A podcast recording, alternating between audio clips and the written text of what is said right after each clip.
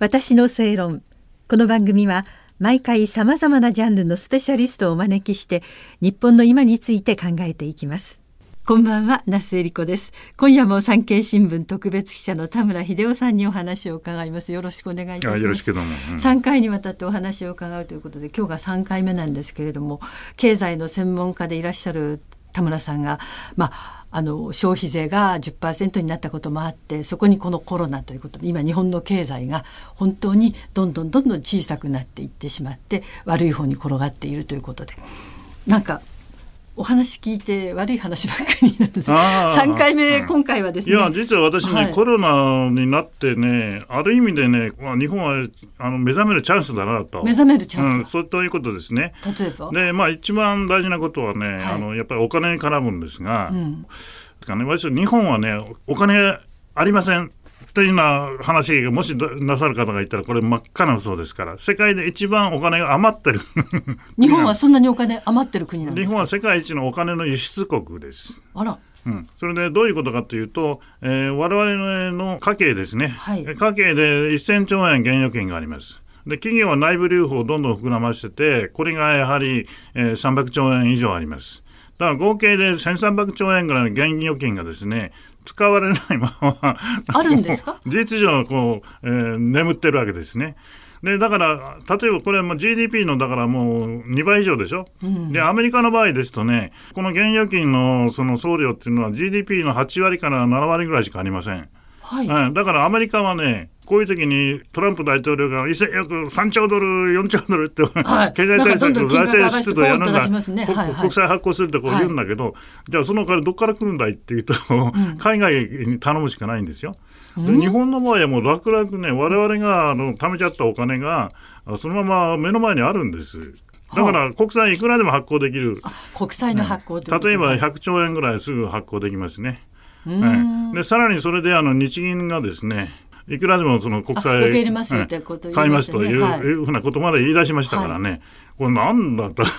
日本はもうこれほど恵まれている国は世界であるか。じゃあどんどん。国債を発行してということですか、あのそういうことなんです。理論的にはいくら発行しても大丈夫です。えしかし、えー、やはりそれは成長する分野、あるいはその国を安全にする、あるいはそのみんなその個人のレベル、まあ、例えばお子さんたちのね、うん、えー、教育を良くする、それから子育てをね、楽にする、まあ、いろんな意味でその国全体のレベルを上げるために、あるいは成長、経済が成長できるような成長分野のですね、まあ、基礎研究とか、うん、こういうところお金使わなきゃいけないでしょ？うん、だから、まあ、今回もだけどコロナがありますから、はい、だからそのコロナので傷ついた経済を、えー、これを回復、修復させるというのと、それからより希望の持てるね、成長に持っていける分野に、うん、今、民間お金使わないですから、今使えるのはもう政府しかないんですね。はいだからこれ、なるほど、コロナっていうその大変な最悪っていうのは、うん、これは科を転じて福となすという、その絶好のチャンスなんですね。それからもう一つは中国です。あまりにもこれインバウンド消費だとかね、企業の生産、それからマスクだってもう、あれですよね、中国に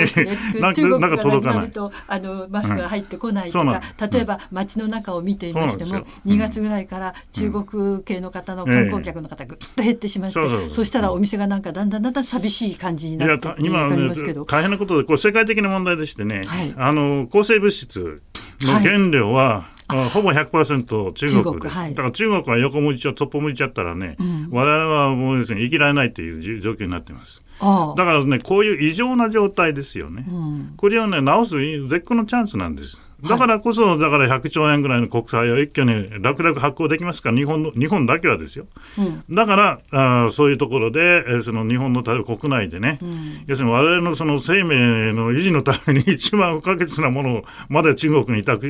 ってしまうっていうのは、ままさしくこれは国家安全保障そのものですね。うん、だこれを直す。だからいろんな意味でその使えるお金があでただしそれはその意思があその政府にあるかどうかです。あ、うん、政府がそういう志を持ってお金を使うかどうかということ。使えるお金はあると。いやいやあるんですけど、はい、それはないと言うんですよ。なないっていうのはどうして真っ赤な嘘ですからそれは。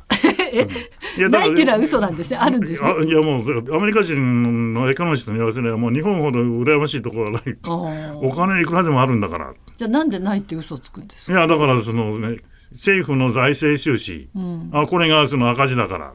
あるいはその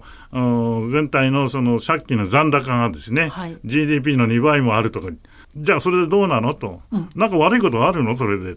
なんか悪いことありますかって。僕はいつも聞くんですよ、はい、答えられないですね財務省の人もね。あ別に借金があって問題はないと、うん、全く問題ありません、うん。うん、なぜかというと日本ほど つまりお金を自分で調達してしちゃってるわけです例えばギリシャの場合でしたら、まあかつまあ、2、3年前よく言われましたね。ギリシャの場合でこれ外国から借金してるんですよ。うん、で外国の投資家ってのはすぐ返せ返せとこ起きますね。はいところがね、日本の場合、日本国が国債発行して、それで、えー、我々が預金者がね、預けてるその銀行がその国債を買って、それで運用してるわけです。うん、で、こういうところはですね、えー、さあ、国債返せ返せなんて誰も言いませんね。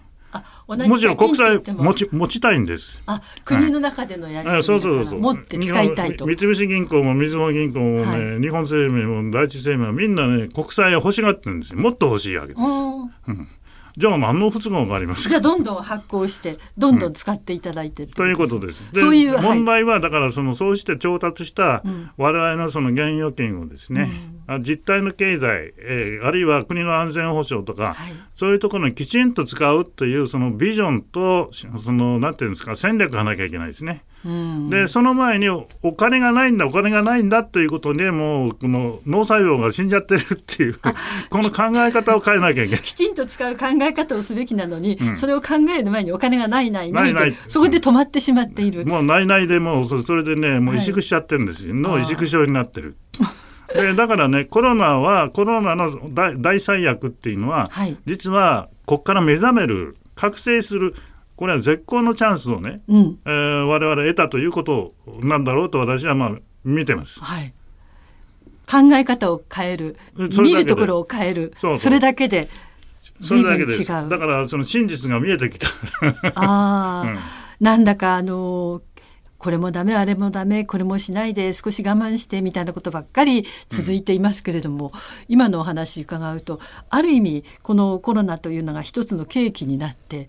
ガラッと物の見方お金の使い方が変えられるかもしれない。まあ、ということね、それから、まあ、そのほら、個人個人の、まあ、一個一個の人、あの企業がね、うん、まあ、節約するとか、はい、まあ、いろんな意味で、その、そういうふうなことを考えるのは、これはもう当然のことなんですね。はい、しかし、国家全体となりますと、うん、国家全体、つまり政府までも、そういうことまでやっちゃうとですね、国の経済はもう確実にこれは滅びます。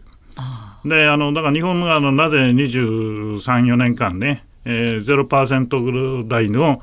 経済成長しかできないっていうことは実はそこにあるんですね。だからコロナショックっていうのは当然だからそのそういった間違った考え方に基づく政策を大幅に変える、まあ、チャンスをくれたということです。はい、これをうまく活用しなければ逆にいけないということですね。はい、誰に期待すればいいんですか？まあだからそれはまああの政治家ですよね、えー、それは政治家だから、まあ、はっきり言ってその総理大臣出なきゃいけないですね、安倍さんであれね、うん、えー、また次にまあどういうリーダーがまあ来られるか分かりませんけれども、うん、しかし政治家全体、政治の世界全体がやはりこういうことでその目覚めなきゃいけないでしょうね。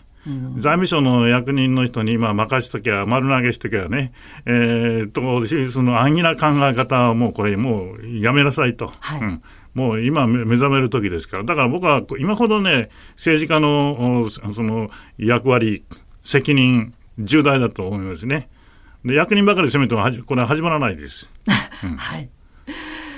なんかそうですね。悪いことばっかりじゃなくてこれを契機に日本がまた生まれ変われる。いやそれだけ恵まれてるんですよ。我々それだけ働いてきたんですから、うん、そう一生懸命働いてるのに一人やったりいくらの借金があるとか言われて、うん、なんかそんなに自分が金持ちの気がしていない、うん、あの政府のあの国債は政府の借金とということなんですがそれをいつの間にかねそれは国民の借金だというふうにね 詐欺論法でね騙されちゃってる詐欺論法なんですね、まあ、あれは詐欺論法。それはあの政府の国債っていうのは日本の金融機関が持ってて、うん、でその日本の金融機関にお金を預けてるのは我々ですから、はい、要するに国民の資産なんです。借金じゃなくて資産、資産なんです。だから我々の資産なんですよ。だからあの政府があの国債を大いに発行するっていうのは我々の資産が増えることです。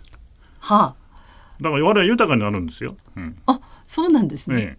じゃあ気持ちよくということですね。はい。3回にわたってお話を伺わせていただきました経済が専門でいらっしゃいますけどその専門家でいらっしゃる田村さんから見て日本の経済っていうのはあまりうまく機能していないが間違った政策によるものですね。しかし間違った政策っていうのは間違った考え方なんですね。うん考え方が違うだから脳の中がおかしいからそうなっただけです。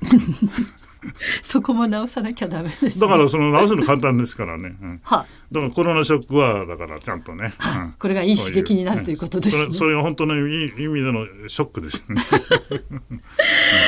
どうも3回にわたってありがとうございました。今度お会いできる時はこのアクリル板がない状態でそうですね。お話伺え今度は広角泡を飛ばせるように。